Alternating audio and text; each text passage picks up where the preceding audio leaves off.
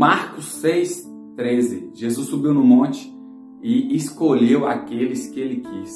Instituiu doze apóstolos para pregar e dar autoridade para expulsar demônios. Jesus fez ali a maior escolha da humanidade.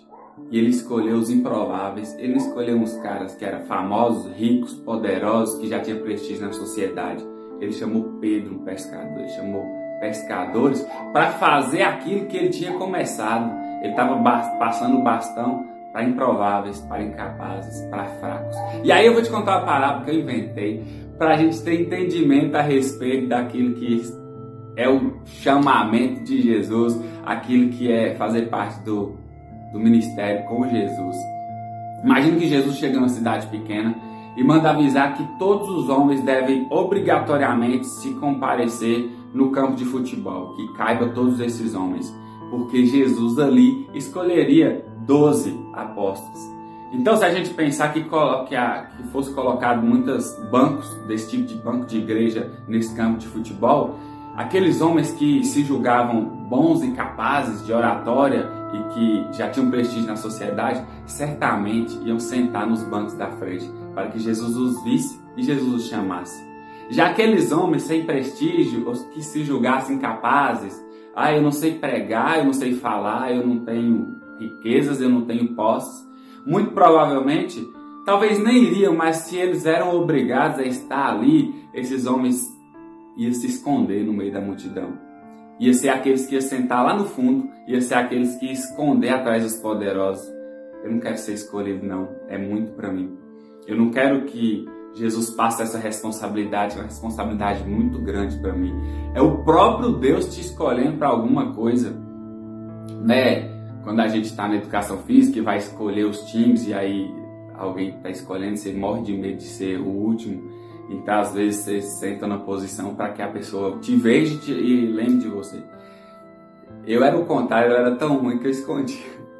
Eu escondia para custar ser escolhido, eu sempre era dos últimos. E aí, isso me lembra essa questão dessa escolha de Jesus. Aqueles que se julgam incapazes, aqueles que não têm mérito nenhum, talvez se esconderiam no meio da multidão.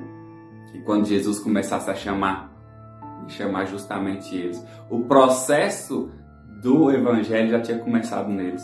O processo de perceber e saber que eles não tinham capacidade nenhuma. A capacidade vinha de Deus e o poder vinha de Deus. Então, os últimos serão os primeiros, porque eu acredito que aqueles que sentaram lá atrás iam ser os primeiros a ser escolhidos, porque eles reconheceram que de, deles não ia sair capacidade nenhuma. Jesus chamou os improváveis. Jesus quis que aqueles que ninguém dava nada para eles caminhassem com Jesus e fosse eles que ia dar prosseguimento àquilo que Jesus fazia. E aí eu já falei isso no outro vídeo, mas a gente vê é, o quanto Jesus foi efetivo na escolha dele. Talvez a gente pense, ah, Pedro negou Jesus. Será que Jesus escolheu tão bem? Fazia parte do processo de conversão de Pedro. Jesus sabe de todas as coisas, Deus sabe de todas as coisas. O mesmo Pedro que negou Jesus, Jesus sabia lá no fundo que era o mesmo Pedro que morreria crucificado por ele. Jesus não errou na escolha. Ah, mas Judas, Judas fez parte desse processo. Jesus o chamou como um amigo. E eu acredito que ele sempre teve a oportunidade de saber quem Jesus era. Da mesma forma que quem está assistindo esse vídeo, eu que estou falando, eu tenho a oportunidade de saber quem Jesus, quem Jesus é. Então ele chamou os improváveis e chamou homens que reconheciam que eram incapazes de ser chamados para esse ministério. E por isso eles foram chamados. Então quando Pedro encontra o paralítico e põe o paralítico a andar, não é sobre o poder de Pedro, era o poder em Pedro aquele homem reconhecia que ele não tinha capacidade nenhuma de fazer com que o paralítico andasse. Mas ele sabia que o Deus que o tinha chamado e o tinha enviado tinha esse poder. Então, você está assistindo esse vídeo até agora, o que é que eu estou falando? É que agora Jesus vem nos chamar a estar com Ele.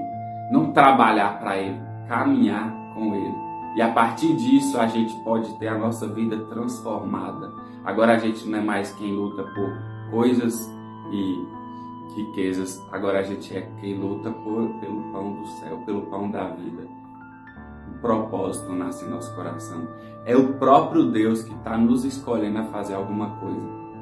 É o próprio Deus que infundiu em nosso coração um propósito, um senso de propósito, um senso de sentido. A nossa vida é transformada quando a gente entende que Deus nos chamou. Improváveis que somos, fracos que somos, lentos que somos, a gente encaixa perfeitamente no currículo daqueles que Deus quer chamar. Então, se a gente pudesse mandar um currículo para Deus e colocasse honestamente as nossas habilidades, e mesmo que a gente colocasse uma coisinha ou outra que a gente sabe fazer,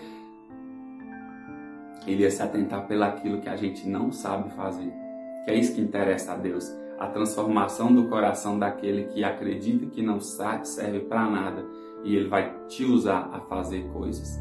Te usar a transformar vidas. Transformando sua vida. Daquele que outrora era incapaz e agora é como um vaso nas mãos do Senhor. Desde que Jesus fala ao teu coração, fala ao teu ouvido, te chame, aceite o chamado e vai e faz. Seja participativo do reino de Deus.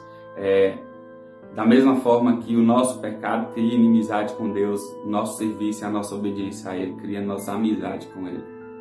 O serviço cria amizade com Deus, porque já não nos chama certo, chama amigo. O serviço cria amizade com Deus. Então, que esse vídeo seja como uma flecha que acerta teu coração, capaz de transformar tua vida, ressignificar seus valores, ressignificar suas prioridades e você entenda que o chamado de Deus é a coisa mais importante que tem nessa vida. Da mesma forma que quando Jesus escolheu os doze apóstolos e era a escolha mais importante de toda a história da humanidade, porque Jesus estava escolhendo homens que iam transformar a história da humanidade. Entenda que o chamado de Jesus é a coisa mais importante que pode acontecer na tua vida. E se Ele está te chamando, Ele está te colocando do lado dele. E é onde você realmente deve estar. Você não deve estar ali, aqui, lá, lá atrás. Exatamente onde você deve estar. Com Cristo, do lado de Jesus. Improváveis, incapazes, fracos, lentos, pecadores, inúteis. É o nosso currículo. É aquilo que ele viu. É aquilo que ele quer é aí que ele contrata. Então, fica, fica esperto. Não perde tempo na tua vida, não. Não anda com uma barata tonta, não. Teu sentido está em Jesus. Abraço. Qualquer dia eu volto.